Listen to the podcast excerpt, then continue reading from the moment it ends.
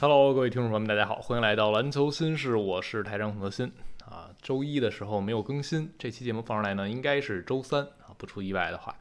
为什么从这一天开始一个新的类似于企划的东西呢？是因为 NBA 新赛季要开始了。哦，那上一期节目呢，我也说了，我们尽量少聊一些糟心的、让人觉得没有辙的事儿。我以我以为你要庆祝中国男篮大胜蒙古呢。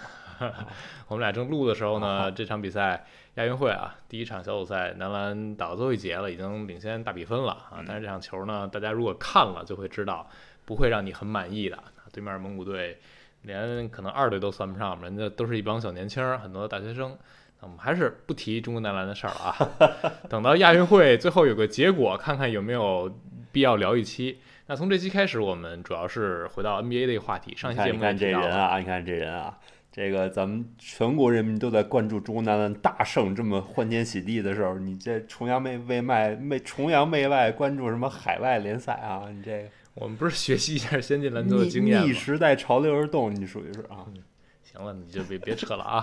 还是啊，这位老朋友大家也都听出来了啊，小陈，我们俩一块儿来做新赛季的一个前瞻内容。我在上期节目也想了啊，因为一支队一支队做，或者每个赛区把每个队捋一遍呢，嗯，很难把所有想说的都涉及到，最后就变成很笼统的一带而过了。那我觉得那样意义也不是特别大，所以我计划啊是也是按赛区来，但有可能赶上这个赛区队重点比较多，那我们可能就分成两期，比如像今天我们聊太平洋赛区，哎，这个赛区的这五支队，嗯，都比较热门，然后竞争力也都很强啊，太平洋太大了，对，啊所以我们可能这期节目呢就分成两期来播啊，但是我们一期来录的，然后赶上一些比较呃冷门或者球队相对来说实力没有那么强的赛区，我们可能会合在一起。然后我们按赛区来划分，但是也不是每个队从头捋到尾，而是每个队挑一个话题来重点的聊。那这个可能帮大家更好的找一个重点吧，也不至于听一个队的时候就每个队这从休赛期干了嘛，然后下赛季怎么怎么样，听上去也很枯燥，所以我们还是从一些细小的点展开。那我们进入今天的正题啊，太平洋赛区。先说的第一支队，这个话题呢是围绕着金州勇士队来的哎，啊。这个话题是什么呢？我提的问题是：保罗跟勇士打得到一块儿吗？这个是我提给小陈的一个问题，你就先甭说这个分析的内容，嗯，如果让你给一答案，你会给是还是否我觉得悬，啊？悬，哎，那就是还是偏向于得观察观察，就是偏向于否那边儿。不行，这么直白。你还给我往我中立给你找不了掰是吧？没必要，啊没必要啊！咱们是篮网电台，咱们不用。嗨，行，那啊简单来说一下，勇士其实这个休赛期最大动作就是引入了保罗，嗯，然后是相当于是把普尔兑出去了啊。这个对他们来说，他们休赛期其实没有干太多事情。引入保罗之后呢，比如补了萨里奇，替补上有一个大个子，然后呢双向签了加鲁巴，剩下就选秀选俩，波蒂姆斯基、TJD 这种，你也很难指望新秀赛季能给你带来多大的正面贡献。然后失去呢，主要就是普尔，然后像迪文琴佐留不住了，然后之前一些年轻人像鲍罗温啊、罗林斯也都不要了，嗯，然后最后就是续约追梦。还有约还有约瑟夫吧，对啊，约瑟另外还夫引出来，次轮签那个戴维斯啊，算是一集战力大领袖。对可能 TJD 嘛他他进这个他进就是他他有集战力的可能性比这嗯波金姆斯基可能还大点。那肯定的呀啊，因为勇士毕竟内线这人儿不太够用嘛。对，对，所以总的来说呢，勇士我们这个话题还是围绕保罗来展开的。那保罗换普尔这个事情，那个节点对你来说，出就是会感觉很惊讶吗？相当惊讶吧。嗯呃，就是怎么说呢？就是就是因为我本身就不觉得保罗能跟勇士打到一块儿去，所以我就对他们追保罗这个事儿呢，就感觉不是很理解。打到一块儿去，对打架也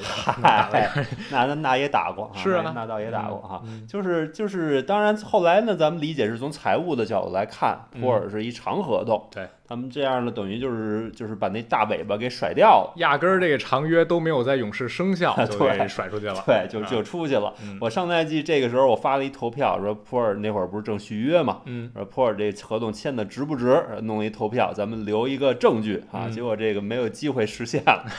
跑到别的队去了啊。嗯，其实这个呃，我们回头来看啊，这个交易除了你说的这个合同的问题，嗯因为交易嘛，不仅仅是战力上的一个对比，还有一个我们换的是合同，对这个是对很多 NBA 经理人来说很重要的一点。对，然后还有一点呢，就是大家其实也一反复在提，嗯上个赛季勇士，嗯，可能大家也不会特别看好他们是夺冠最佳热门，嗯虽然他们是卫冕冠军，但是呢，最后的表现可能还是没有能达到预期的，尤其是在常规赛阶段，包括普尔个人的表现也是远低于大家的期待值。那很重要的一点就是去年他们闹了内讧这个幺蛾子，对，其实就是说，在上赛季开始之前，就是那个事儿发生之前，嗯，大伙儿显然还是认为勇士是一个夺冠大热门的，没错，因为他们毕竟保留了整套的夺冠阵容嘛，是的，对吧？但是呢，就是那个事儿发生之后，我觉得算是上赛季勇士第一个这种这种不好的因素。嗯，然后在整个赛季中又发生了很多很多，比如说库里又受伤需要调状态，是。啊，然后普尔呢，这个说句实在话，投入程度非常的低，对，啊，就是肯定是跟那事儿有关系，受到嗯一定的影响，嗯啊，再加上维金斯有也有受伤的情况，啊是种种原因加在一块儿，到了赛季末的时候，其实大家看好勇士的呢，就确实不是那么多，对，那因为去年在训练阶段格林拳击普尔这个事儿，我们看到的后续的所有报道，包括勇士的一些采访，甚至科尔的一些采访，结论就是这个事儿最后没解决，嗯，也是老传统了。勇士这种闹了幺蛾子内乱之后，凡是能闹到这么大的，基本上很难修复。那之前 KD 那边那个事情大家都很了解，所以嗯，对勇士来说，他们这个体系呢，非常需要大家拧成一股绳儿，或者说非常需要大家是把专注度都放在赢球上的。但是上赛季普尔显然就不是这样的啊，包括他和追梦之间，嗯，貌合神离啊，都是摆在台面上。然后我们看到最近伊戈达拉也在自己的博客里聊过这个事儿，说他也跟嗯，就是普尔开玩笑说你得好好防守啊。然后，然后普尔就说：“我这个在进攻端啊，NBA 的规矩啊，进攻端你干这么多事儿，在防守端可以适当的休息休息。所以说，有很多时候普尔假装，比如说进攻端这个回合完了，我就摔出去了，那这样我退防不用防了，对那防守端能省点省点劲儿啊。它包括还有呢，之前也有报道是说，嗯，普尔和勇士队有一个很大的问题，就是像库里、呃汤普森还有追梦他们这铁三角，人家已经成就过王朝。”然后做到过很多了不起的事情，所以他们获得了一些权限，或者说获得了一些话语权。而普尔拿到那一冠之后，他就觉得自己也应该获得更多的权限、更多的自由度啊。但是呢，勇士内部就觉得你还是一个孩子，你还没有权利说争取要那么多东西。所以这个你回头再看，可能不仅仅是格林拳击普尔的一件事儿，有可能普尔确实在那之前就有一点点膨胀了啊，确实在想法方面是变多的。所以这笔交易做完之后啊，勇士不用担心和普尔的这方面的问题了，但是和保罗的问题摆上台面。我们先不说所谓的这种磨合化学反应，因为你引入一个嗯轮换时间肯定会不短的这么一个新援，肯定涉及到磨合问题。就先说在比赛的形态上，保罗和我们想象中的勇士差的也非常的多。非常非常多。对，因为保罗是一个明显持球在手的传统控卫，而勇士很多时候打的是最反挡拆的这种传切的体系。那小陈觉得这个磨合是不是你最担心的地方？我觉得都都没没什么可磨合，就是两套东西，对我都我都不知道怎么磨。啊，就是磨合是磨完之后能越来越好，但是这个事儿是什么呢？就保罗他需要一个能够有终结能力的挡拆搭档，嗯，在黄蜂时候是大卫韦斯特和这个这个泰森钱德勒，是的，后来是小乔丹格里芬，都是有这种终结能力的挡拆搭档嗯啊。嗯，然后到了太阳之后打那些 stack 呀、其实本质上是一种更复杂的挡拆，嗯，然后让保罗在这种挡拆中呢，去发挥他既能自己持球攻，又能支配球的能力，对给布克、给埃顿去创造机会。stack 本质就是他们三个人在这儿打嘛，嗯对吧？所以说，就是他这个他这个这辈子打的东西是非常明白的。嗯，但是勇士呢，是一个最没有有终结能力挡拆搭档的球队，就是鲁尼和追梦这个组合，嗯对吧？就是他们当然也能拦下上空了，但是在挡拆中去终结，这是他们这辈子干的最少的事儿。对，就跟联盟其他所有队比起来，嗯可能都没有之一，对吧？这俩干挡拆之后终结这事儿是最少的，嗯而他们需要的是什么样的挡拆搭档？就对于鲁尼和追梦来说，他们需要的小个挡拆搭档是干嘛的呢？就是能直接攻威胁，对嗯，因为他们的特点是能给人做球，能提供很高的掩护质量。嗯那那做完球给掩护完了之后干嘛？你得投啊，对吧？对吧？这又不是保罗，因为保罗他不是说不能投，但是他要投，他得酝酿一下再投，嗯他得逼对方换防，就挡在挡拆中逼对方的防守形态发生改变之后，他是头是船再去做这种决策嗯，啊。他最不喜欢就是挡完之后马上就就就做事儿对，啊。所以说这这完全就是拧着的，然后就是说也没法调整。那那你说怎么办？让让保罗去跟水花打挡拆，那对方直接换就行了，体型都没变化。是，对吧？你让体型相近的两个球员发生发生挡拆，这是比较大的忌讳，嗯很少干这种事儿。那最后怎么办？让保罗只能跟维金斯挡拆，是吧？所以啊大家一直提的是保罗能不能激活库明加嚯，二阵容去了，就是首先你得说库明加他能打多长时间，是对吧？那保罗就发挥那十几分钟的作用。对，啊，小陈说这一点，嗯，是非常值得大家去观察的，因为，呃，追梦我们就不说了，他更多是操作，因为你外线有极强的进攻威胁，像库里啊，像汤普森这种，才能够变成对方去防挡拆需要夹击，嗯然后追梦去操作四打三，这是他最擅长的。而保罗恰恰不是一个大产量的持球三分手，他是一个喜欢在中距离操作的，那这样对方可以适当的往回收一收，嗯，然后卢尼和追梦都没有特别好的纵向空间，就会使得勇士中路可能显得很堵啊。艾顿大家诟病他那么多，但是艾顿在近框的终结能力非常强，就是围绕篮筐中距离这一圈儿，他拿到球基本都能终结，所以保罗给他喂球也能喂得挺轻松的。那但是，嗯，勇士显然是没有这些内线搭档给保罗的。那嗯，好的地方啊，所谓好地方画一点小引号，就是保罗其实随着他老化，已经开始慢慢慢慢减少那么大量持球了，尤其是在上赛季 KD 到之后。保罗其实也扮演了很多定点的角色，嗯，他是能投一些定点接球出手了啊，不会是完全不投那种。上一季保罗啊，保罗持球攻的比例是生涯最低的啊，他的无球的进攻的占比达到了百分之二十点九，也是生涯最高的，而且每回合是一点一五分，也相对来说不错了。当然，这是和太阳后半程极强的这种嗯攻击力的牵扯是有关系的，因为大家都知道布克往上一站，杜兰特往上一站，包括艾顿的终结能力，所以保罗获得很多打空位的机会。但打到季后赛，大家也还是觉得保罗这个空位把握不是那么强，就对方可以适当放你放你盘补，就觉得保罗不会像库里一样一场射你三四十分了。所以确实，保罗和勇士这个融入是一个很大的问题。那还有一个小的话题就是，你觉得保罗是不是得打替补去？我觉得就是也看对方是什么队。嗯，如果说你后场矮一点，问题不大的话，那可以让保罗先发。保罗先发怎么搭首发阵容？纯小吗？把卢尼放替补？呃，可以啊，啊就是就是你还是不能不让维金斯首发，嗯，对吧？就是维金斯是最好的外线的领防者，除非你让追梦领防也行，啊，但是那那你就篮下吧，就没有内线了。对对，但是就是说，你会感觉在更多时候，他和可能和克雷会形成一个位置上竞争的这么一个关系。嗯那你不可能认为库里是替补嘛，对吧？那那那就是说，可能双塔首发还是有一定的道理，然后维金斯又不能下，那可能保罗、克雷就形成一定竞争关系了嗯，啊。因为双塔是勇士这么多年一直在用的一个，是，我觉得无论嗯是首发也好，还是打替补，但是保罗大块的轮换时间，我相信还是带替补，嗯因为嗯，我觉得还是让库里回到他最习惯的轮换方式，就是相当于第一节差不多打满，然后第二节一半儿回来，这样第二节初和第四节初有这种需要嗯带进攻的轮换时间，这个时候肯定是保罗操作比较多。之前上赛季这个时间段是属于普尔的，但普尔上赛季打得很拉啊，就以至于有一段时间勇士不得不把追梦的时间调到那个阶段去配合普尔。那普尔就是一个典型，他上赛季他的无球比例还是要比持球比例更高一些。你会觉得他和勇士这边，他带二阵容可以，然后他打首发和这些其他人混合在一起能打无球。对，主要是两个因素吧，一个是勇士他就是这么打的，所以他嗯肯定要求新秀也这么打。是另外一个普尔持球啊，确实会有一些整活的因素，是，就整活量有点过高，对，所以就是不太放心让他大量的持球。嗯，那所以嗯，我觉得保罗还是会在轮换阶段时间更长一些。至于打到终结阶段怎么办，我觉得就是看嗯临场的对手的情况，然后以及这场比赛大家的一个状态。对，然后科尔最近在一个发布会上也在提，他说他觉得啊，勇士有六个首发，那意思就是这六个人我也没想明白谁首发呢嗯。然后这个休赛期，勇士他们其实组织了很多这种呃球员主导的训练营。就比如像库里、像追梦、像克雷都嗯拉这些球员干过这活儿。那在维加斯啊、洛杉矶、旧金山都有过，就是希望能提前的让大家熟悉，一块儿来打打球。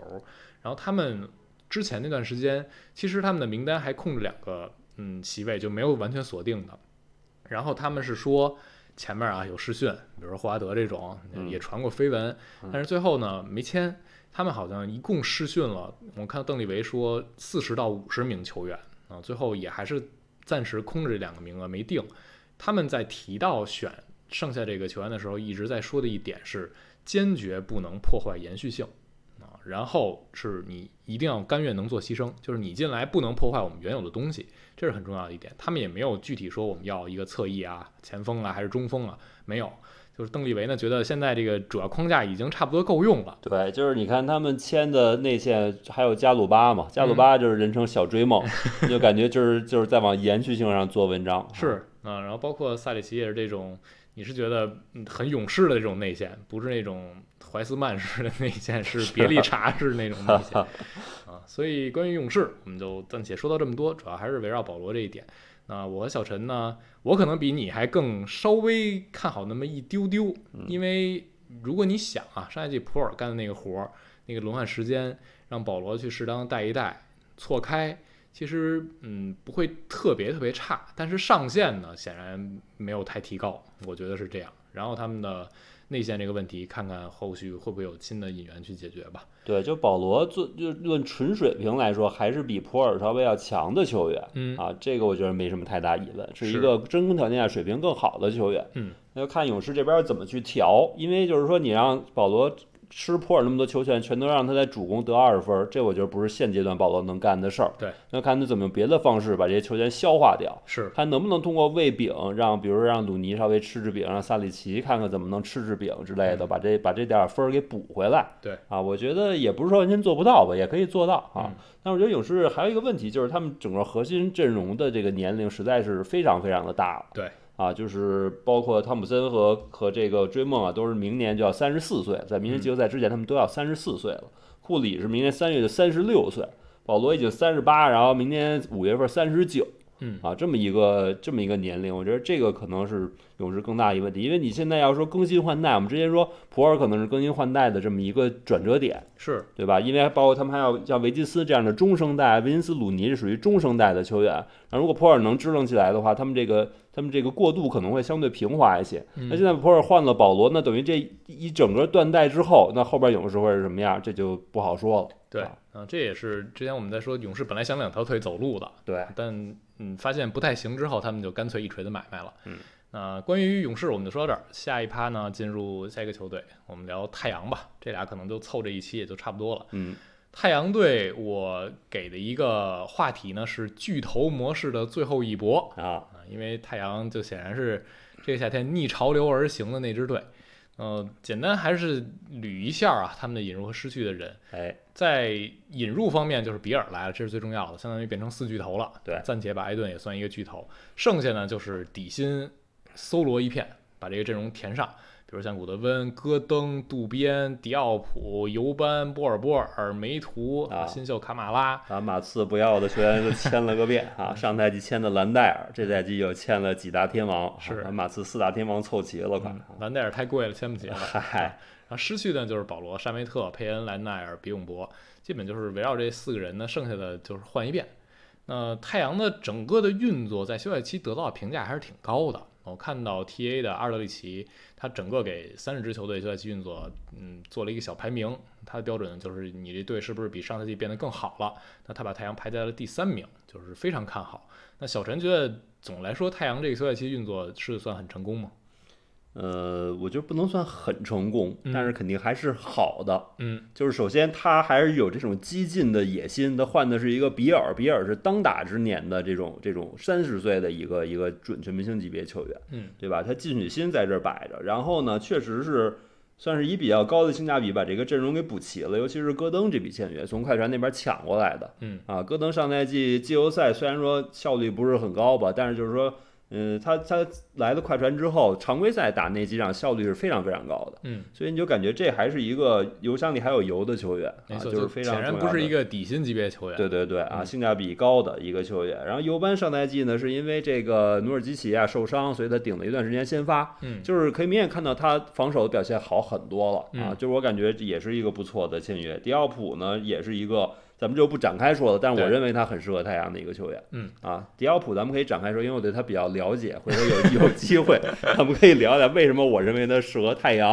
啊。嗯回头有机会聊聊。嗯对，所以就是说这些小签约呢也是不错的啊，所以我觉得太阳总体确实是不错的。嗯包括咱们刚才说那个一锤子买卖的问题，就是你看太阳这个年龄结构，实际上比勇士那边健康很多。嗯太阳实际上只有杜兰特一个人有年龄的问题，而且还不是说三十九岁那种嗯年龄问题。杜兰特其实是比库里要年轻一点点这样的情况是啊，就是就是准备满三十五这么一个情况。啊，所以说就是，然后其他像布克才二十七，比尔三十，嗯埃顿现在不知道还能不能留，反正埃顿也很年轻是啊，就整个他的核心阵容还是就是更多以当打之年的球员为主。就算过两年杜兰特退了，那他以剩下这些人为核心阵容，就仍然还是一支有竞争力的球队。对，虽然说选秀权是没了，但是随便签几个中产什么的，就是你感觉保一个季后赛边缘是不是太难？对，要么太阳敢把自己这选秀权能送的全都送走了，嗯就真的在目力所及范围之内，觉得自己不需要那些了，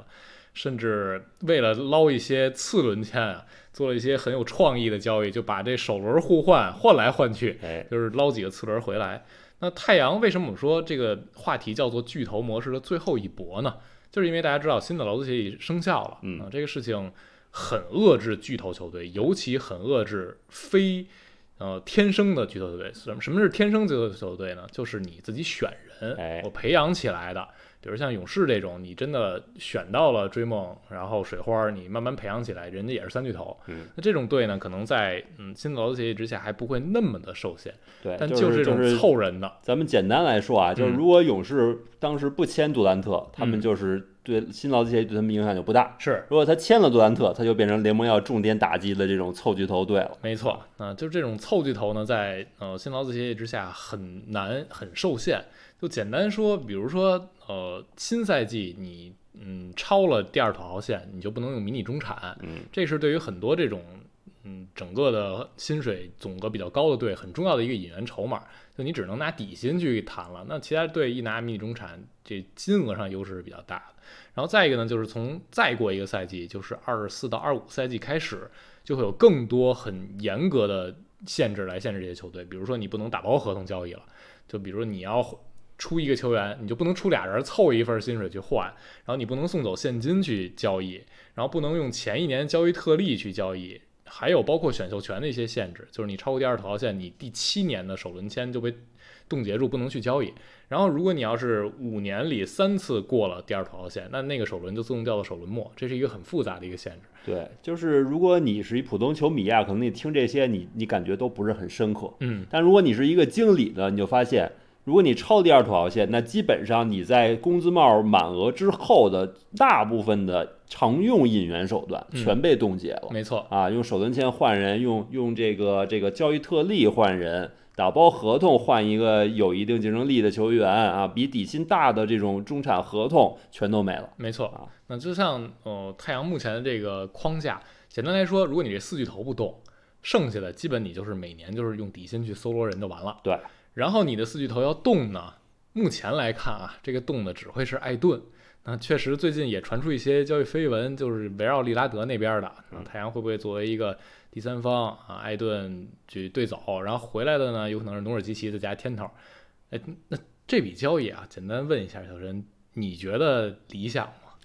我觉得就是说，如果你动埃顿，你换来的核心资产绝不能是努尔基奇嗯，啊，那你绝对是降级。就是说，你上赛季我觉得开拓者球迷这块有发言权，就是嗯努尔基奇和尤班谁是更好用的中锋？嗨，我认为尤班是更好用的中锋。上赛季确实努尔基奇打的挺拉的，太拉了！他嗯那个几次大伤之后啊，他整个运动能力各方面就是已经跟完以前完全不是一个级别了啊，嗯不是当年那个努尔基奇了嗯，啊。所以说，就是如果说以埃顿为筹码，你核心资产换来是努尔基奇，那咱们就别谈了，嗯，对吧？这我觉得核心资产只能是，比如说热火那边儿，因为他出一个三千万是匹配不了利拉德的，对利拉德四千五百万，他得出三千六百万。嗯，所以如果说他要想同时动西罗和洛瑞，比如说啊，嗯，然后可能把西罗这，因为开拓者不想接西罗那么长的合同，嗯，所以把西罗接到这边来，或者说可能他用 C 罗搭一个什么人，比如说 C 罗搭马丁，这可能也差不多够，再再搭一个底薪就三千六百万了。嗯啊，如假如说啊，咱们不考虑其他因素，假如说这么弄了，然后开拓者又不想接 C 罗的长合同，那看看他愿不愿意接埃顿，那也是把 C 罗作为换回来的核心资产。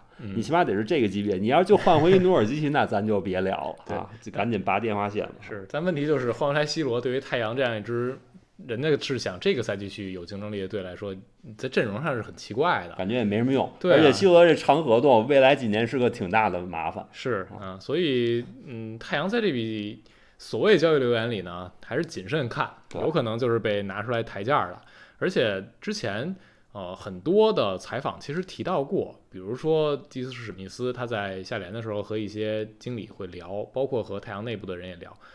当时太阳内部的一些人还是挺看好艾顿的，或者说他们是嗯下定决心要给艾顿在新赛季证明自己的机会。他们觉得艾顿不仅仅是一个嗯挡拆手，然后去冲抢前板，还是想让艾顿在防守端，包括在进攻端做更多文章的。那个时间点，大家看到的这种对外的口风就是太阳不动艾顿了，我们这个赛季先这么着试试，然后后边搭整个球队的框架也是这样去搭起来的。要不然你现在这个框架都搭到这儿了，你如果动艾顿，你怎么也得换回来一个首发中锋，要不然就说什么都来不及了。本来太阳这个位置就没有太好的这种人选，所以呃，关于艾顿这一点，我现在是倾向于先留着他打啊，然后再打打看。早知道当初换特纳多好，是吧？那嗯嗯，反正特纳呢是挺理想的，但是人家步行者那边对艾顿什么评价也不好说了。嗯，人家当初还是准备给大合同的，就是已经给了嘛，匹配留下的嘛。就是对啊，但是人现在也已经重签特纳了，嗯，那都是后话了。那关于太阳队新赛季，是不是小陈觉得太阳肯定是争冠大热门之一？对对，嗯就是咱们体坛的那个那个表啊，我嗯我给它放到那个那一档了。是，你还是得尊重一下四巨头，或者咱们这么说，你尊重一下三点五巨头，嗯是吧？你就算真是三点五巨头，那三点五巨头队可也不多，嗯，所以我觉得得尊重一下。啊，是，呃，其实我在做那个投票的时候，我目前啊给太阳放的没有放第一档，放第二档。这么赞人品的嗯啊！，期待好运。你放第六档，你放第二档干嘛？放第六档，嗯，因为我是觉得，嗯，首先得打打看磨合这个事情，嗯因为太阳毕竟这个阵容变得太多了，嗯，就不是核心的变动，是整个你的轮换的变动。而且而且太阳可能整个打法都要大调。是，然后你还换了主教练，对对对，啊这个思路也有可能变，再加上 KD 年龄摆在那儿，然后最近两个赛季出勤不太乐理想，包括比尔最近两个赛季出勤也不太理想，看他能不能更好的分配，有更好的运气。那关于比尔多说两句啊，呃，就是比尔到来之后，嗯，你看到太阳的首发里其实应该就是没有纯控卫了，就是比尔、布克、杜兰特、艾顿再添一人，添那个人呢，嗯有可能是奥科吉，上一季用的比较多的，嗯。啊，有可能是迪奥普，啊，小陈非常喜欢的，体型大一点，也有投射能力的这么一个锋线，甚至在比如说终结阵容里，有可能是戈登，或者有可能变成小阵容，那，这种都是可以的。那总而言之，就是首发里有可能没有纯控卫，那比尔很有可能是扮演一号位，或者说他和布克去分担这个一号位职责。嗯，那关于比尔，我之前写了一篇文章里还是挺有意思的一个点啊，就大家想，如果比尔打一号位，他去持球，嗯，很简单的一个方式就是对方可能会用体型场上最小的人去防比尔，因为剩下的布克呀、杜兰特更难防这种外线球员。那这时候，呃，比尔去持球打挡拆，很容易造成错位。比如说你和布克打挡拆，就把小个子换到布克面前，或者和杜兰特打，因为对方防比尔、防布克和 KD 这种挡拆组合的时候很难不换，因为威胁都太大了。那这样上赛季布克在低位背身出手或者传球的时候，太阳每回合能得到一点一七五分，这个效率是非常高的。嗯，那就是布克是有一定去吃的能力的。对，然后杜兰特的吃吃低位和单打就不说了。嗯，但是还有一点就是比尔有可能能被当成挡拆人使用，我觉得这个是对于太阳很理想的一点，就是如果他的这几个外线球员能。都能既持球又能去挡拆，去做一些变化，就有可能让太阳的进攻变得更丰富一些。其实很简单，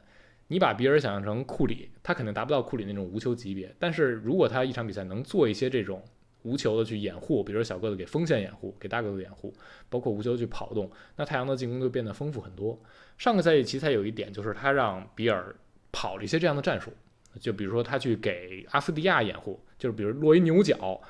比尔是牛角的一支啊，他是掩护的那一点。或者他去给库兹马做掩护。呃，上赛季比尔每百回合进行七次的有球眼，或者，是他生涯新高的，会跑出一些这种战术，让整个奇才的进攻变得丰富。那跟奇才比，太阳下赛季这个进攻火力可猛太多了。如果能穿插出一些变化，还是挺有意思的。对，比尔这两个赛季其实是打了挺多的无球的，对。啊，所以说其实我觉得在持球这块儿可能会让布克持球会更合适一些，嗯，因为布克上赛季已经展现出传控这块儿有非常大的进步，就是失误率没有以前那么离谱了，嗯，也能传出一些好球。啊，就是而比尔实际上他这几个赛季持球比重是在下降的，是让嗯。他多打一些无球，把他的进攻影响力打出来，是。当然这跟奇才的需要有关系，嗯。啊，在太阳可能没有这样的需求，嗯。但是就是说，起码他习惯于干那样的事儿啊，所以这块儿咱们还得再观察。嗯